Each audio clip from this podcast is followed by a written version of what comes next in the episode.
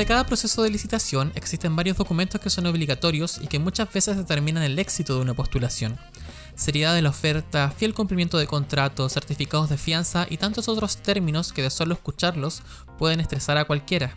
Es por eso que en este episodio de Orden de Compra vamos a hablar con alguien que es experto en una de las áreas que genera más dudas en un proceso de licitación pública, la presentación de garantías. Hola a todas y todos, bienvenidos a Orden de Compra. Mi nombre es Jorge Rubio, soy encargado de los contenidos de Licitalab y en esta oportunidad estaré conversando con Diego Fernández, CEO y fundador de Simple, corredora de seguros para empresas, startups y pymes. Hola Diego, ¿cómo estás? Bienvenido a Orden de Compra. Hola, buenos días, gracias por la invitación. ¿Es Simple E o Simple o cómo, se pronuncia el nombre? Nos preguntan siempre lo mismo y, no queríamos causar esa, esa, esa confusión, pero eh, la verdad es que es simple. La idea es que suene como simple, seguro, de hable de, simpleza, de entrar en el mundo del mundo de la industria aseguradora. Y le agregamos 2E simplemente porque en inglés los gringos las 2E las pronuncian como I. Entonces ah, es simply para ellos. De hecho, como cuando hemos conversado con alguien de habla inglesa, le dice simply y lo entiende perfecto. Así que es un juego de palabras y ocupamos las dos E también por E de emprendimiento, E de empresas, eh, E de internet, ¿cachai? Entonces funcionó en el fondo. Podría funcionar incluso como hasta con el guioncito entre medio del simple y lo simple. Claro, pero ya era más complejo hacer eh, ganar los dominios de la, de la web, ¿cachai? Entonces, sí. Así que eso. Bacán. Cuéntame un poquito más como de qué es simple E o simple o Simply. ¿Y cuánto tiempo llevan funcionando? ¿Cómo nació la idea? Ya, ok. Mira, yo vengo de la industria aseguradora desde que salí de la universidad. Eh, trabajé en una compañía de seguro nacional acá en Chile. Em, y después de nueve años trabajando ahí me di cuenta que había un nicho poco explorado y que en general la industria aseguradora se estaba haciendo poco caro, que eran las pequeñas y medianas empresas. Eh, entonces el año 2018, en conjunto con un amigo de la infancia, decidimos emprender un nuevo camino que es el, camino del emprendimiento. Em, y eh, formamos esta empresa con la idea siempre de, eh, de, justamente entregar servicios y seguros de manera mucho más simple, sencillo, fáciles de contratar, digitales a, las pequeñas y medianas empresas. Eh, y nos dimos cuenta que habían tres fenómenos que estaban pasando. Uno, que los universitarios de las nuevas generaciones ya no todos van a trabajar en un banco ni en un retail, sino muchos quieren emprender, por lo tanto, ya existe una ola enorme en Latinoamérica de nuevo emprendimiento. Entonces, eh, la cantidad de, de, pymes que iban a existir en el mercado en los próximos 10 años iba a ser enorme, 10 veces más se calcula de hecho. Nos dimos cuenta también que la industria aseguradora todavía estaba un poco retrasada en el mundo de la, de la digitalización de los seguros, sobre todo de pyme. Entonces había una oportunidad importante. Y la regulación, que es lo que vamos a conversar aquí un poco del Estado. El Estado en, gran parte de Latinoamérica, en Colombia, en Perú, en México, sobre todo donde nosotros tenemos oficina allá, eh, son gran, gran compradores de servicios a las pymes. Y la regulación eh, local de cada país le está cada vez exigiendo más eh, pólizas de seguros, garantía. Entonces vimos que esos tres fenómenos estaban sucediendo y dijimos, bueno, hay que empezar por acá y, creamos Simple con la idea de ser un intermediario digital de seguros y garantías para pequeña y mediana empresa. ¿Y siempre pensaron como en perfilarlo o que sus clientes fueran empresas y no, no como ser la tradicional aseguradora que busca como venderle a, personas comunes y corrientes? Sí, siempre pensamos en pyme más que empresa porque de hecho las grandes empresas tienen, tienen bien solucionado con buenos corredores a nivel internacional sus temas de seguro. Y las personas también, o sea, creemos hoy día que allá está InsurTech. InsurTech es el, el concepto como de fintech, pero de seguros, Insurance Technology. Varias InsurTech que están resolviendo el tema de las personas. Entonces, lo que no estaban resolviendo el mercado, ni de, la, ni de la startup, ni de la industria tradicional, era justamente las pymes, las pequeñas y medianas empresas, que a todo esto representan alrededor del 60 o 70% del empleo de Latinoamérica y el 40% de la economía eh, de cada país. Entonces, eh, de verdad es algo muy grande que nos estaba haciendo cargo el mercado y ahí donde, donde no, eso es lo que nos motiva hoy día ese gran desafío. ¿Y cómo, cómo fue enfrentarse como a este mercado de clientes? ¿Era un mercado que sabía que se podía asegurar? Porque... No, esa, es la mayor dificultad, yo te diría que que hoy día hay dos tipos de pymes, digámoslo así. Bueno, en verdad nosotros después cuando hicimos un estudio de mercado nos dimos cuenta que había 29 tipos de pymes distintas. O sea, ya, ya era difícil llegar con una propuesta de valor a 29 personas o pymes distintas, digámoslo así. ¿ya? Así que empezamos a focalizar esfuerzos. Dijimos, a ver, ¿quién necesita más hoy día los seguros de manera obligatoria? Y nos dimos cuenta que las que trabajan para el Estado, no solamente acá en Chile, acá en Chile con Chile, Chile compra, pero en, en, México pasa lo mismo, en Perú pasa lo mismo, en Colombia pasa lo mismo. Son hoy día los, los, compradores que más necesitan ayuda con las pólizas de seguro más personalizadas a buen precio y rápidas, que es un poco lo que hacemos nosotros. Em, entonces, claro, cuando hicimos este, este estudio nos dimos cuenta que ella era lo más urgente y después empezamos a, a tomar otros segmentos de pyme. Entonces el más urgente hoy día en verdad no está buscando el seguro porque amaneció en la mañana diciendo hoy necesito un seguro. Es más bien, es mandatado porque se ganó un proyecto o está postulando un proyecto eh, que detrás de eso está el Estado y el Estado le exige este tipo de, de póliza de seguro o garantía, entonces tiene que ir a buscarla rápidamente y presentarla mañana. Entonces ese es, el, ese es el problema hoy día que estamos resolviendo mayoritariamente. mira, sí, porque Obviamente cuando uno piensa de pyme o de emprender, por ejemplo, yo creo que lo que menos piensa una persona o una familia cuando quiere emprender es como en una garantía o un seguro o algo. Tal cual, tal cual. La, eh, la cultura latinoamericana no, no hace eso. Eh, eh, ahora, yo no lo critico porque en el fondo somos como somos y yo entiendo el emprendedor que hoy día su, su core business está en vender más lo que él hace. No está pensando en, en resguardarse y mucho menos pero cada vez estamos mejorando. Yo creo que cada vez, la, sobre todo las nuevas tipos de empresas, nos hemos dado cuenta nosotros que ya están pensando en cómo, cómo, cómo resguardar si que me pasa esto, se, se ponen en, situaciones. Y, y, cuál es el cliente que hoy día nos compra porque quiere tener un seguro más que obligado? Es el tipo que le pasó algo en algún momento. O alguna pyme amiga le pasó algo. Siempre es como, como frente a esa situación. Ahora, sin perjuicio de eso, yo creo que gran parte de, nuestra tarea como simple es justamente abarcar los otros segmentos que no obligadamente tienen que comprar seguro, pero sí creemos nosotros que necesitan resguardar su, su activo, su patrimonio.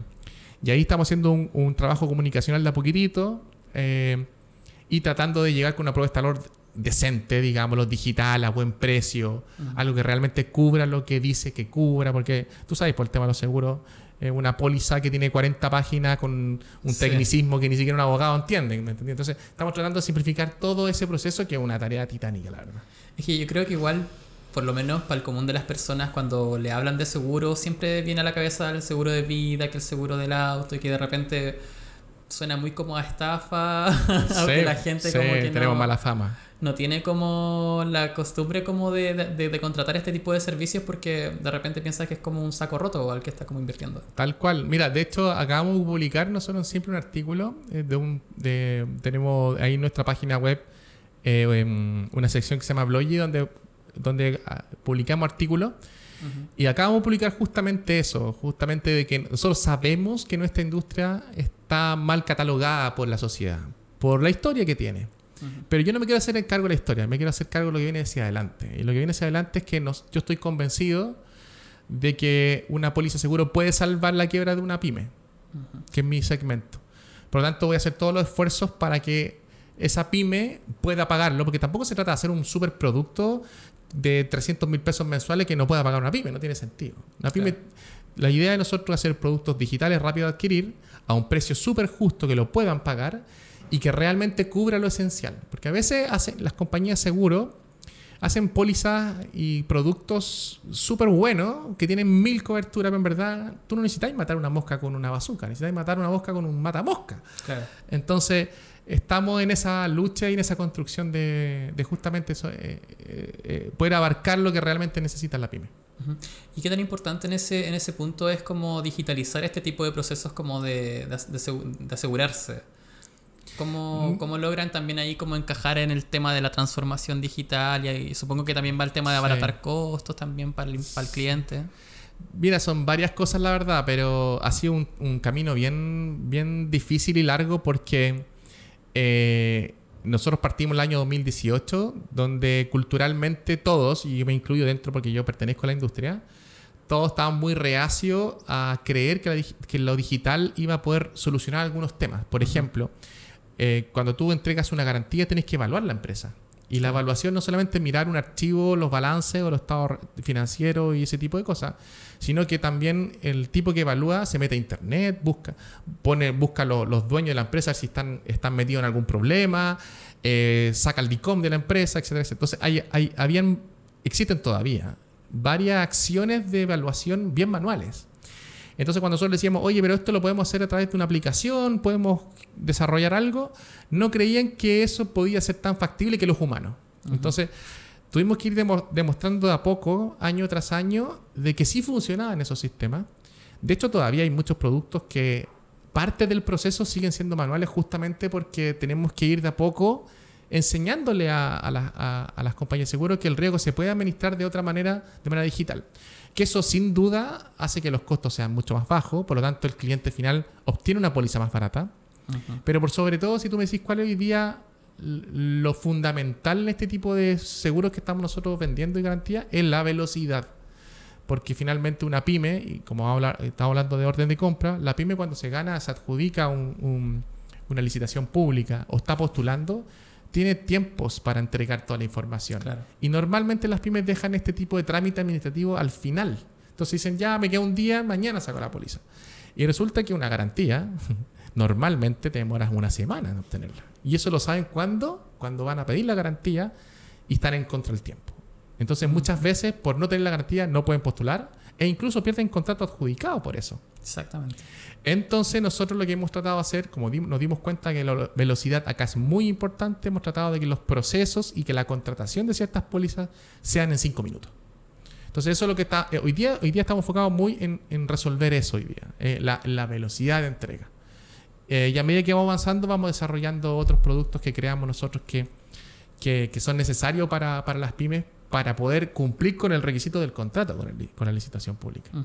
Y en ese mismo te iba a preguntar, porque pensando en los proveedores públicos que tienen que estar cubriendo muchas, muchas, muchas dimensiones de una licitación y también el, propio operamiento de su empresa, ¿qué tipo de servicios como, o, qué, o qué cobertura ustedes como que le dan a, a, estos, a este tipo de empresas en específico que venden sus productos en mercado público? Mira, nosotros somos all-in. En verdad, como escogimos dentro de los 29 que te comenté, 29 segmentos, dijimos, partamos con este segmento que es justamente el pyme que trabaja constantemente o que licita con, el Estado. Y, y, hicimos el levantamiento de todo lo que está dentro de nuestra industria que requieren. Y nos dimos cuenta que normalmente se requieren dos a cuatro pólizas de seguro. Y son los mismos riesgos y las pólizas son bien parecidas, la verdad. La más importante es la garantía, que es la que nos convoca en esta conversación. ¿Por qué? Porque, eh, porque el Estado, para toda licitación, a excepción de licitaciones muy pequeñas, pide que exista una garantía de parte del PYME. Y esa garantía, cuando eres PYME, es muy difícil obtenerla. Después, cuando la licitación es un poquito más grande, ya le solicitan otro tipo de póliza de seguros, como la responsabilidad civil de empresa, que es una, un tipo de póliza que cubre una potencial demanda de un tercero por un daño físico o material. Yo sé que suena súper técnico lo que te debo decir, pero, pero en el fondo es cuando una pyme está haciendo un trabajo para el Estado y por algún error de alguien de los trabajadores eh, dañó a un tercero, que puede ser el vecino, puede ser una persona que iba pasando por fuera, puede ser el mismo empleado, le cayó el techo a alguien en la cabeza y lo mató, por ejemplo, o le produjo algún daño físico, hay una demanda segura, esa demanda la paga esta póliza, ¿ya? Se llama responsabilidad civil. Y después hay otros dos riesgos que, también se repiten. Uno, el, el de accidente del personal, que se llama, que es un seguro para los trabajadores de la empresa PYME que ganó la licitación en caso de accidentes laborales, que cubre sobre, sobre la mutual. Y después ya muy pocas licitaciones solicitan algún seguro de incendio sismo cuando hay involucrado alguna estructura física. Por si se incendia, tiene que haber un seguro detrás. Entonces nosotros cuando hicimos el levantamiento dimos cuenta que esos son los cuatro eh, riesgos que se solicitaban y no eran muy distintas las pólizas unas que otras, y que al final hoy día hacemos un all-in, all que te digo yo, que en el fondo atendemos los cuatro riesgos. O sea, eso está todo como incluido en un solo producto. No, tienen que ser pólizas distintas, ah, porque hoy día... Eh, ¿Cómo funcionan las pólizas de seguro? Está la CMF, donde las compañías de seguros depositan el producto y la CMF da la autorización y esa es la póliza que se puede comercializar en el mercado. Por lo tanto, estos cuatro, estos cuatro riesgos no pueden estar dentro de un mismo producto, sino más bien tienen que contratarse por separado. Ahora, hay licitaciones que piden solamente garantía y otras que piden los cuatro, va dependiendo de lo que va, va, lo solicitando el, el, mandante. Ahí usted, pero ahí usted hace mucho más fácil la gestión de, de estos cuatro Exacto, exacto. De hecho, de, de los cuatro productos que te comenté, tenemos dos que son 100% digital. O sea, tú, un, cliente hoy día, una persona que se la, ganó una licitación y, necesita una responsabilidad civil o un accidente laborales, hoy día se demora, nosotros el cálculo nosotros son 5 minutos, pero hay gente que se ha demorado 3 minutos en contratar la póliza. Wow. versus lo que sucede con otras personas que no son simples, que se demoran alrededor de 15, 20 días. Eso es mucho, mucha diferencia. Pues, es mucha diferencia. Las garantías no hemos podido eh, todavía digitalizar 100% el proceso, pero sí gran parte del proceso ya lo tenemos, lo tenemos digitalizado y no estamos demorando un día, dos días en entregar una garantía, versus el mercado que se está demorando hoy día 15 días, 20 días. pero este, este punto como de, de, de estas este tipo de garantías o seguros va como para las licitaciones que son más grandes. Pero las básicas Garantía principalmente. Las que mencionaba un poco como al comienzo, ¿no? Como la garantía de seriedad de la oferta. La fiel cumplimiento de contrato. De contrato. Eso también ustedes lo ofrecen. Sí, también. Eh, la seriedad de oferta es la más frecuente porque es la, es la, es la garantía que te pide, el, te pide el Estado solo por participar en una licitación. Entonces, ahí lo que nosotros siempre recomendamos a nuestros clientes es que, más que pedir, porque, a ver, la garantía como instrumento, existen tres tipos de instrumentos de garantías que acepta el Estado. Una es una boleta bancaria, es decir, pedirle una garantía al banco. Otra, pedirse una compañía de seguro a través de nosotros, que puede ser que una póliza garantía. Y otra, a través de algunas instituciones de servicios financieros que se llaman certificados de fianza. ¿ya? Las tres cumplen con el requisito que pide el Estado, pero las tres son bien distintas. Entonces depende mucho del tipo de empresa y, la caja que tenga para ver qué instrumento tomar. Las grandes empresas toman de las tres, van mezclando. pueden hacerlo. Pueden hacerlo. Pero en el caso de las pymes, una boleta bancaria es muy poco beneficioso. Porque finalmente tomar un, instrumento como, boleta bancaria implica que tú tienes que inmovilizar capital en el banco. Es decir, si te están pidiendo una serie de ofertas de un millón de pesos, por ejemplo, para, para participar en la licitación, esta pyme si va al banco, el banco le va a dar la garantía, pero le va a inmovilizar un millón de pesos durante todo el proceso de la licitación que no va a poder usar esa, esa, esa, caja de la pyme. Entonces, para las pymes, lo menos conveniente siempre ha sido el banco. Y por eso nosotros vemos una alternativa acá como una póliza seguro. Y el certificado de fianza también es una alternativa, que es más cara que la póliza seguro. Por lo tanto, yo siempre recomiendo que a las pymes que partan con una póliza seguro, después vayan a un certificado de fianza y como tercera opción una boleta bancaria. Porque es más cara, te moviliza capital, eh, eh, bueno, todas las complicaciones que tiene. Además, eh, quedas, quedas endeudado en el sistema financiero bancario. En cambio, las otras dos que te comenté, no está esa información abierta. Por lo tanto, es mucho más beneficioso. Pero se sabe menos. popularmente, en el mercado se sabe menos de esta otra alternativa. Ah, de a poquitito la han tomado más, más protagonismo, pero, pero falta todavía. Y aparte que a ninguna pyme yo creo que le, sirve también inmovilizar parte del capital, sobre todo cuando tiene los recursos tan reducidos. Las pymes en Chile y Latinoamérica viven justitos, vivimos justitos, yo también soy pyme, vivimos justitos, o sea, no nos paga un par de clientes y no tenemos caja para pagar los sueldos. Entonces es muy importante que la caja esté disponible siempre. Eh, por lo tanto, cuando yo veo pymes que llegan, nosotros, nosotros eh, eh, atendemos muchísimos clientes mensuales, estamos hablando de más de 700 clientes por mes que nos piden distintos tipos de seguros. Y cuando llegan pymes a pedirnos póliza de seguro y nos damos cuenta que tienen cuatro boletas bancarias de 5 millones cada uno, digo, tenéis 20 millones inmovilizados, o sea, estáis a punto de quebrar si que un cliente no te paga. Entonces, eh, no es solo que nos contraten porque somos más choros o porque lo hacemos más rápido, sino también nos, dimos cuenta de esos espacios que, es falta de información solamente, si tú te ponías a pensar. O sea, y cuando la pyme le, contamos cómo, tenía que haber hecho esto, nos termina amando, cambiamos todas las boletas bancarias por pólizas de seguro, o sea, es, otro el sentido que, y lo desahogamos de la caja, que es principalmente el, objetivo que tenemos nosotros, que las pymes estén resguardadas. Pues ese, ese, es nuestro propósito. Entonces esto es parte del propósito. Y además que igual cuando eres proveedor del Estado existe un riesgo extra también, que no siempre te vas a adjudicar un proceso de licitación, entonces de repente inmovilizar tanta plata para que el proceso sea rechazado también le añade un, un poco de frustración extra también. Pero totalmente, o sea, piensa que nosotros hace un año y tanto atrás hicimos un cálculo de cuántas veces postula una pyme para adjudicarse una licitación y llegábamos a 7, 8 licitaciones, es decir, esa pobre pyme tuvo que sacar 8 garantías de serie de oferta inmovilizando plata para recién ganarse una. Entonces, es bien complejo el tema y, creemos que nuestro, nuestro propósito de ayudar a las pymes para que se fortalezcan, eh, esto es un granito de arena que, queremos empezar a dejar. Ahora, ¿en qué momento de la licitación hay que preparar la garantía o la tramitación de la garantía? ¿Cuándo me preocupo como pyme de empezar a buscar, a investigar, a tramitar e, este documento? Voy a hablar por nosotros, porque hay todas las compañías de seguro y correos tienen distintos procesos. Nuestro proceso, si la garantía es pequeña, sería de oferta, menos de 150 UF, digámoslo directamente, nosotros nos demoramos menos de un día en tener la garantía. Es decir, si tú te metes a nuestra página simple.cl y necesitas una garantía y, pones tus datos y pones, quiero que me llamen para, para hacerla corta, teniendo la información de tu empresa, nosotros en 24 horas te tenemos la garantía lista, en tus manos para que la entregue el Estado. Ahora, si la garantía supera ese monto, eh, ya el trámite te voy a pedir más documentación. Hay, hay una evaluación un poquito más exhaustiva, pero también nos estamos hablando de más de dos días en el fondo. Ahora, si superamos los 1500 UF, ya ahí yo te recomiendo, porque vas 1500 F significa que estás yendo a proyectos de 200 millones de pesos, 180 millones de pesos. Grandes licitaciones. Grandes licitaciones, porque 1500 UF lo que te pide es un porcentaje del, del costo del proyecto todo completo, que normalmente está entre un 3, un 5, un 10% del proyecto. Cuando superas los 1500 UF, yo ahí te, te sugiero que lo hagas con anticipación.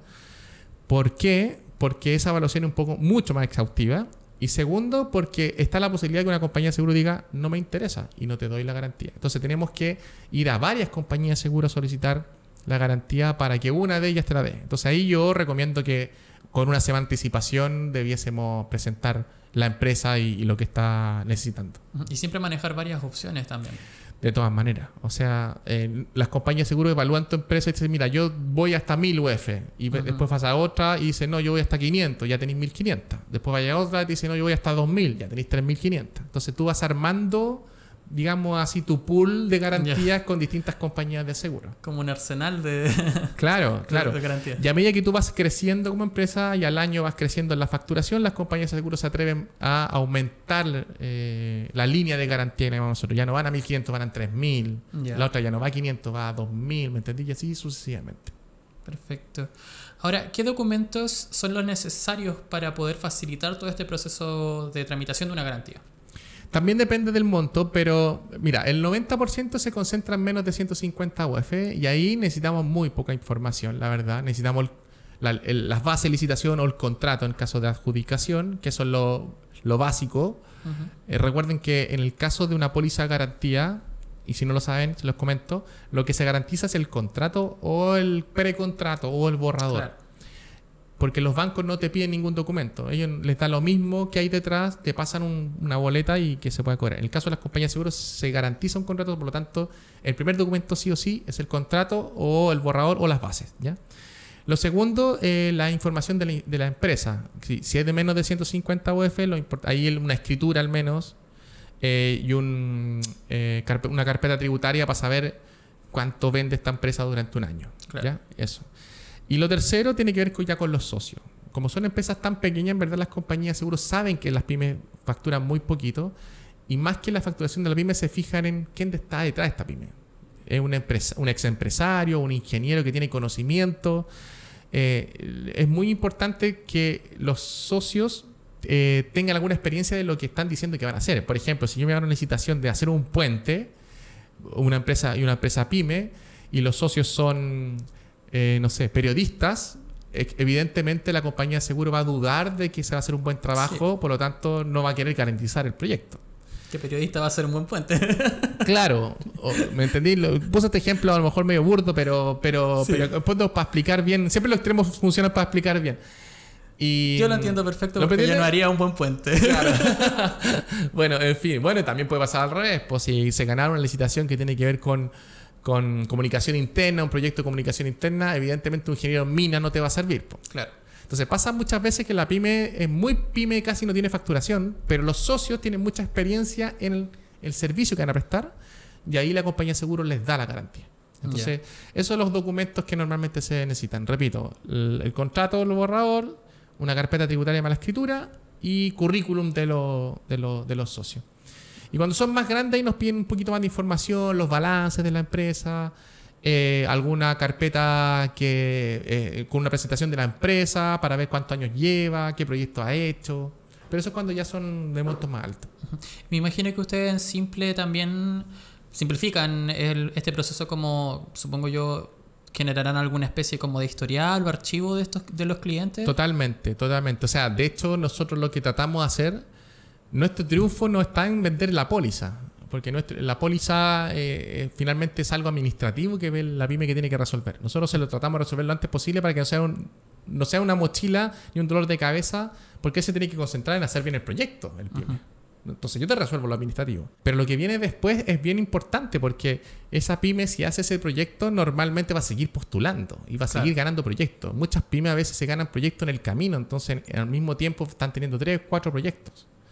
Entonces ahí lo que nosotros que hacemos es tratamos de demostrar que con el primer proyecto que ya partieron van bien. Mira, acá hay un informe que delito, por ejemplo, que dice que ellos están haciendo un buen trabajo o nos conseguimos alguna carta de recomendación del mandante o algún mail. Entonces así nosotros vamos fortaleciendo a esta pyme para que vaya teniendo la opción de tener garantía y así seguir postulando, porque muchas veces pasa que las pymes se ganan un súper buen proyecto pero son tan chiquititos y las compañías dicen, oye, pero no tiene historia este tipo, ¿por qué le voy a dar una garantía tan grande? Entonces, nosotros preparamos ese camino para que no suceda justamente eso. Mm. ¿Y ahí cómo ha sido la respuesta como de los clientes que han ido llegando hacia Simple para poder tramitar eh, estas garantías que son mucho más fáciles que cualquier otro documento ¿Cuál ha sido como el feedback que ustedes han recibido Mira, nosotros hace poco, no, no, bueno, ya ha pasado un buen rato, creo que en agosto fue, no me acuerdo bien la fecha, pero hicimos una encuesta de NPS, no sé si la conocí la NPS, que eh, eh, hace solamente una pregunta a los clientes que dice, ¿tú recomendarías simple de 1 a 10? Sí. ¿Cierto? Ya, nosotros hicimos el NPS hace un tiempo atrás y sacamos un 8, algo, súper alto. Pero también, mira, en el, en el país de los ciegos, el, el tuerto es rey. O sea, sabemos que hay un problema que no se ha solucionado por mercado y no es que eh, somos, somos los que estamos haciendo algo, en verdad, pero estamos igual un poco, todavía no estamos conformes con el trabajo completo. O sea, creo que hay mucho todavía por hacer. Eh, nosotros debiésemos eh, tener em, evaluado a, a, todas las pymes de Chile, cosa que una pyme que llega a mi plataforma ponga el root y sepa que ya tiene una línea preaprobada. Eso no lo hemos podido lograr. Eh, nos gustaría también que todas las pymes de Chile supieran lo que hacemos. Yo estoy seguro que más del 80% de las pymes ni nos conocen y no saben que tienen acá un, solucionador de un problema. Entonces, ahí, ahí también estamos haciendo un trabajo comunicacional de manera que podamos llegar a todas las pymes. Pero son un millón doscientos, o sea, son muchísimas todavía y, y, ya hemos asegurado 12.000. O sea, imagínate, tenemos, tenemos mucho para hacer, tenemos el 1% recién.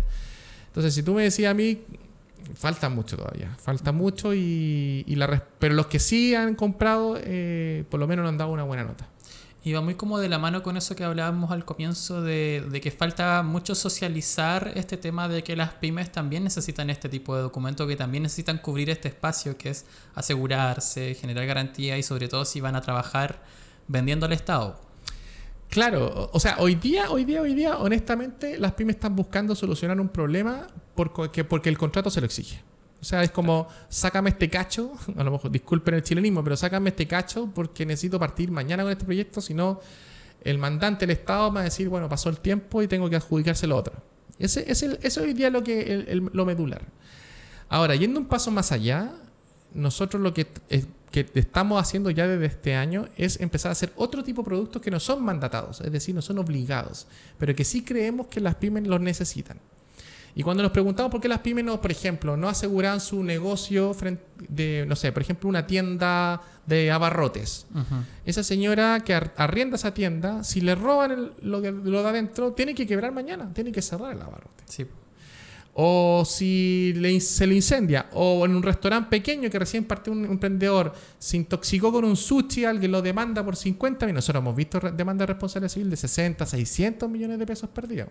Wow. Quiebran inmediatamente esa pyme. Y esa es la realidad. El COVID, por ejemplo, el COVID hizo que mucha gente tuvo que cerrar sus negocios porque no tenía ingresos. Eso se puede haber solucionado con una póliza de seguro. Entonces, que se llama perjuicio por paralización. Entonces, cuando yo me doy cuenta de lo de lo sensible y lo de, y lo de frágil que somos las pymes, digo, tenemos que hacer productos que la ayuden para que... Porque tú no puedes evitar que sucedan estas cosas. Tú no puedes evitar que te roben. Tú no puedes evitar que te, incendien. No te puedes evitar que... Que, te enfermes. Que te enferme. Que, o, un empleado, por ejemplo, un, trabajador de tus tiendas eh, tuvo un accidente y te demandó porque tú no le enseñaste de prevención de riesgo. Me pasa mucho con las constructoras pequeñas que están haciendo una casa en el sur y un trabajador estaba no se puso el arnés, se cayó, se quebró la pata y demandó a la constructora por 20 millones de pesos. Y esa constructora no tiene cómo pagar esos 20 millones de pesos. Sé, cuando, cuando yo te lo estoy exagerando a lo mejor, pero, pero... Es que son casos súper cotidianos, pues pasan. Es que a, quién no le ha pasado? Sí, a mí me pasa cuando converso con algunos clientes y les digo esto, me dicen, no, pero a mí nunca ha pasado en 10 años esto. Pucha, qué bueno, pero estas cosas suceden, yo lo veo todos los días. Yo tengo 11.000 clientes y todos los días atendemos un siniestro. Todos los días. Entonces, hay tenido la suerte y no te ha tocado todavía. Pero si, si te llega a suceder, pucha, o al menos no quiebres, ¿cachai? Claro. No, quiebras. Entonces, nosotros ahora estamos en esa, en esa parte del, del proceso de poder transmitir de manera, pero no generar miedo, porque eso es lo peor que uno puede hacer, ¿cierto? En términos de comunicación, tú conocí mejor esto que yo. En términos de comunicación, generar miedo no es el...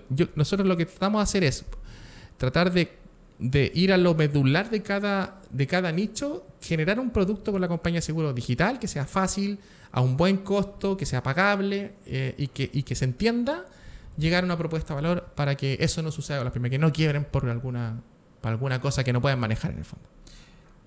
Y ahora hay, un punto igual importante que quizá no hemos tocado como el tema de los costos igual, porque a lo mejor la gente no se atreve a contratar seguros porque puede ser también un costo extra a todo lo que tienen que estar como invirtiendo constantemente y sobre todo las pymes de Chile que siempre están apretadas y que no... Sí.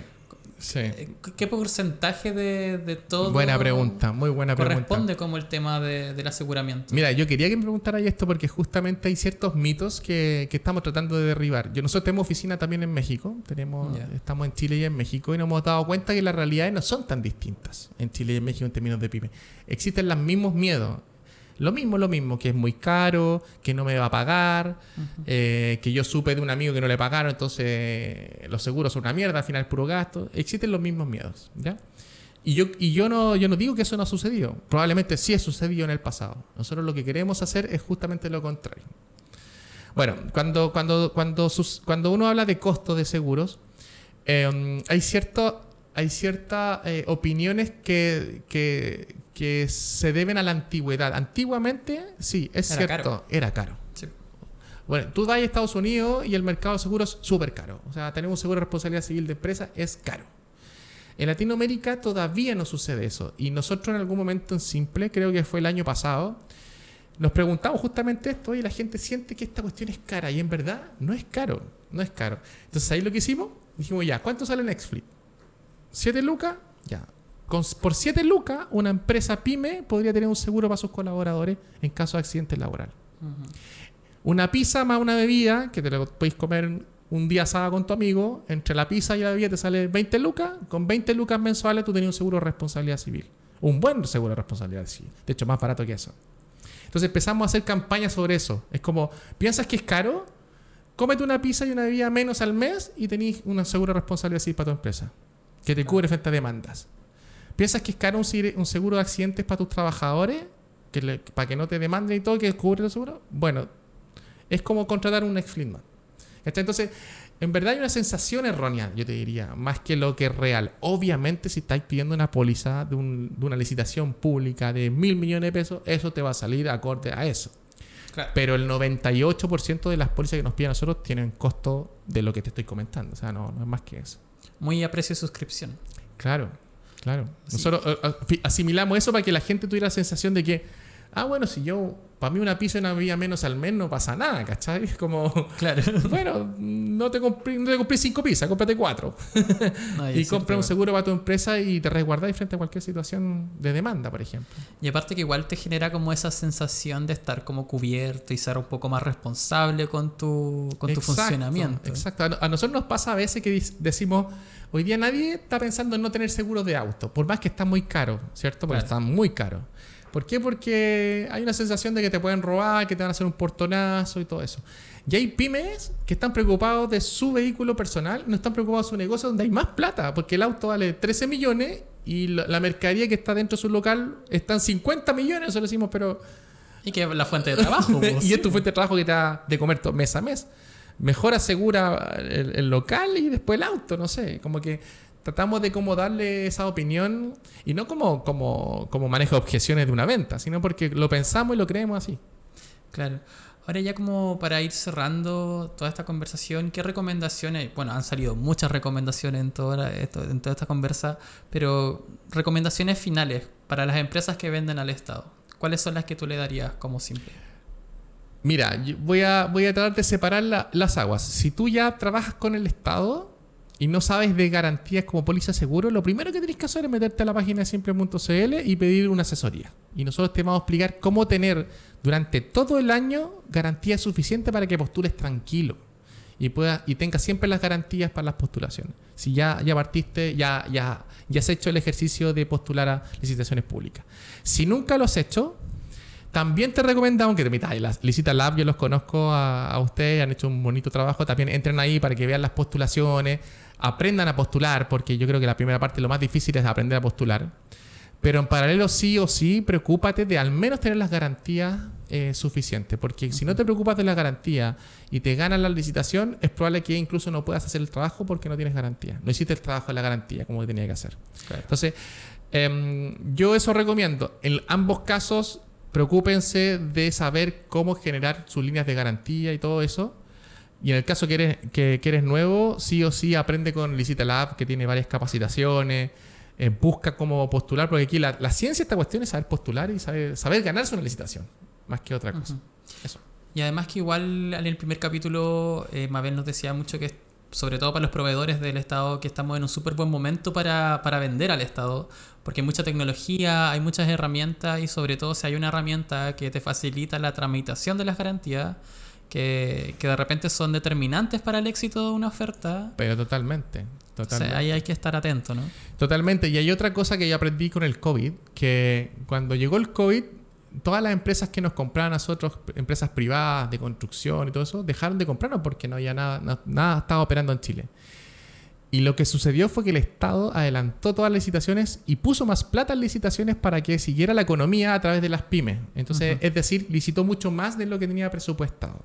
Entonces, ¿qué me hace pensar eso? Me hace pensar que el Estado que ahora está con un programa de pyme importante, toda la, reforma tributaria, todas las reformas están pensadas en que las pymes se fortalezcan, el Estado va a seguir poniendo más plata en las licitaciones públicas. O sea, si tú eres pyme, sí o sí confía en que puedes ganar licitaciones públicas y cada vez va a haber más licitaciones públicas para pyme. No sé si el dato lo dijo Mabel, pero, pero el 97% de las adjudicaciones de las licitaciones públicas se las ganan pymes, no se las ganan las grandes empresas.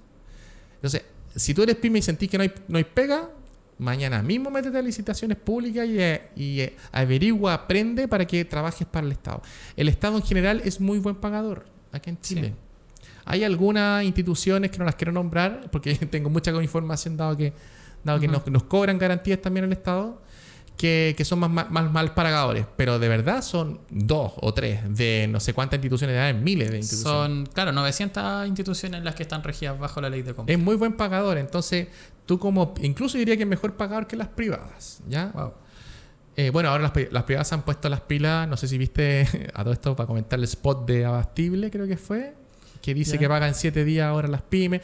Va a venir, está veniendo toda una onda de ayudar a las pymes eh, y el Estado no se va a quedar atrás, a pesar de que tiene el certificado de los 30 días y todo, pero el Estado no es un mal pagador.